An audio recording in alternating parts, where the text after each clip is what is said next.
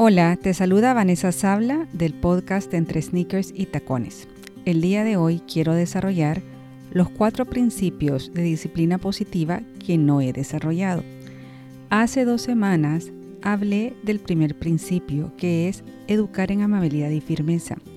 Este lo hice separado porque además es una herramienta valiosísima a la hora de educar a nuestros hijos. Entonces, vamos a comenzar con este, que es la disciplina positiva promueve el sentido de importancia y de pertenencia en los niños, es decir, la conexión. La pertenencia y la importancia son las primeras dos metas de todo ser humano. Esto, por supuesto, a un nivel totalmente inconsciente. ¿Qué significa pertenecer? Significa sentirse amado, emocionalmente conectado Mucha de la conexión que el niño necesita proviene de la atención positiva que tú le des. Esto hará que tu hijo se sienta seguro de que pertenece dentro de la dinámica familiar. Y es algo que como padres le debemos de dar a nuestros hijos. Luego, el sentirse importante lo experimentará el niño cuando se sienta y se vea capaz de hacer lo que se propone. Y una de las formas de lograr esto es a través de las pequeñas responsabilidades que le vayamos dando en casa, es decir, de los pequeños encargos o contribuciones familiares que ellos pueden realizar. Y a diferencia del amor que le damos incondicionalmente, esta segunda parte le debemos de ayudar nosotros un poco a que la desarrollen y que la vayan realizando. Una vez los niños comienzan a realizar pequeñas contribuciones en su hogar, ¿qué forma de pensar surge en ellos como consecuencia de esto? Pues ellos piensan, yo hago contribuciones llenas de sentido e importantes para mi familia. Se sienten que contribuyen de forma significativa también que son autónomos y libres, se sienten independientes y que tienen control sobre su vida. Todo esto es muy importante porque la conexión nos ayuda a tener vínculos fuertes con nuestros hijos, pero además es un indicador primario de cómo se desempeña un niño en la escuela. Es decir, un niño con buena conexión dentro de su casa será un buen estudiante, tendrá mayor retentiva, porque emocionalmente estará mejor. Luego, el siguiente principio es que la disciplina positiva es efectiva a largo plazo. Y esto nos puede ayudar mucho cuando pensamos en la educación de nuestros hijos. Imaginemos cómo nos gustaría verlos de aquí a 10, 20 o 30 años, dependiendo la edad que tu hijo tenga. Y esas son las habilidades que queremos desarrollar a lo largo de la vida, es decir, desarrollar habilidades no para el corto plazo, sino que para el largo plazo. Y aquí me voy a meter un poquito con el tema del castigo. En disciplina positiva no se usa el castigo. Cuando nosotros lo usamos, por lo general es por dos razones. Primero es porque quizás no conocemos otra forma mejor de educar. Es decir, tenemos la concepción errónea de que si perdemos el control vamos a caer en la permisividad y no cumpliremos con nuestra función de padres. Entonces el castigo se vuelve en la opción más fácil. Es algo como instintivo. Sabemos inmediatamente cómo hacerlo. Esto dependerá también cómo crecimos nosotros siendo niños. Si fuimos niños que se nos castigó, es a lo primero que vamos a recurrir. Cuando nos enojemos con nuestros hijos por algún comportamiento, entonces esa es la herramienta a la que vamos a recurrir para educar. El castigo entonces se convierte en una respuesta reactiva, mientras que emplear una disciplina efectiva requiere de mayor esfuerzos, habilidades y de pensar, de meter cabeza. Esto no quiere decir de que no vamos a corregir, simplemente que lo vamos a hacer de una forma distinta. Otra razón por la que recurrimos al castigo es porque funciona. Sí, El castigo funciona en el corto plazo porque detiene una conducta de inmediato.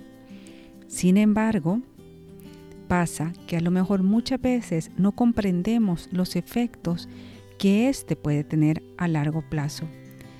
Ahora en día, los estudios de las neurociencias respalda lo que por tantos años ha venido diciendo la educación, y es que los castigos pueden generar problemas en los niños como lo son la rebeldía, el resentimiento hacia nosotros o problemas psicológicos serios, con el atenuante de que por lo general se convierten en conductas que se repiten cuando ellos a su vez son padres, es decir, se convierte en un ciclo que no para. Por otro lado, si nos ponemos a pensar, ¿qué dirá uno de nuestros hijos cuando los castigamos? Un niño que ha sido castigado no piensa, qué buena mi mamá que me castiga y hace esto por mí. Todo lo contrario, puede tener pensamientos en contra nuestra, como te mencionaba antes, de rebeldía, de revancha, de enojo. Luego, el siguiente principio es que la disciplina positiva promueve y enseña valiosas habilidades de vida. Todas las herramientas de disciplina positiva tienen este propósito, y es que no solo detienen la mala conducta, sino que también enseñan habilidades de vida a nuestros hijos, habilidades que son sociales y que les ayudan a desarrollar el buen carácter. Cuando comenzamos a educar con esta filosofía de vida, es necesario que tengamos claro el destino en mente, es decir, pensar qué es lo que nosotros deseamos para nuestros hijos. Una de las cosas que sucede en los talleres de disciplina positiva es que les pedimos a los padres que desarrollen una lista de características que quieren que sus hijos tengan. Y por lo general, estas que te enumero aquí nunca faltan, y son las siguientes. Que sus hijos tengan un concepto positivo sobre sí mismos, que sean responsables, que sean amables, respetuosos, que tengan autodisciplina, que cooperen con los demás, que sean respetuosos hacia ellos mismos y hacia los demás, que puedan resolver conflictos, que practiquen el autocontrol, que sean pacientes y así muchísimas más. Esta guía nos marca el camino por el cual debemos ir. Al mismo tiempo nos ayuda a ser realistas en el sentido de que nos ayuda a comprender que la educación es un trabajo que tenemos que meter cabeza, corazón y es a largo plazo. A medida que nuestros hijos van participando en este modelo, el respeto mutuo se va desarrollando las habilidades se van desarrollando. Ahora, es importante recordar que somos nosotros quienes las debemos de modelar. Es decir, debemos de ser ejemplo continuo para nuestros hijos.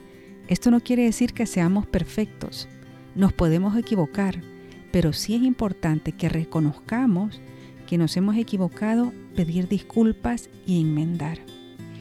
Y el último y quinto principio, es decir, el cuarto que he desarrollado hoy, es que la disciplina positiva promueve el sentimiento social. Adler decía que todo ser humano se esfuerza por sentir que pertenece y que importa, pero que las personas siempre cometemos errores si no reconocemos que esa pertenencia e importancia descansa en las contribuciones que hacemos en nuestra vida para con los demás.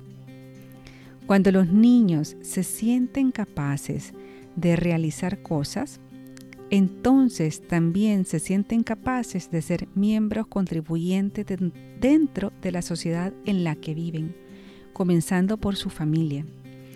Las habilidades de solidaridad, generosidad, respeto mutuo, tolerancia y otras son desarrolladas con este modelo. Con esto no te quiero decir que sea el único modelo que las desarrolla, pero sí que contribuye grandemente.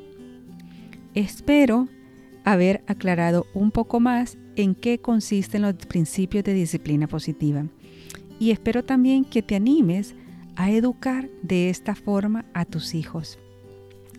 Nos escuchamos de nuevo el próximo martes y para mientras me puedes seguir en mis redes sociales. En Instagram o Facebook como entre sneakers y tacones. Muchas gracias por escucharme y hasta pronto.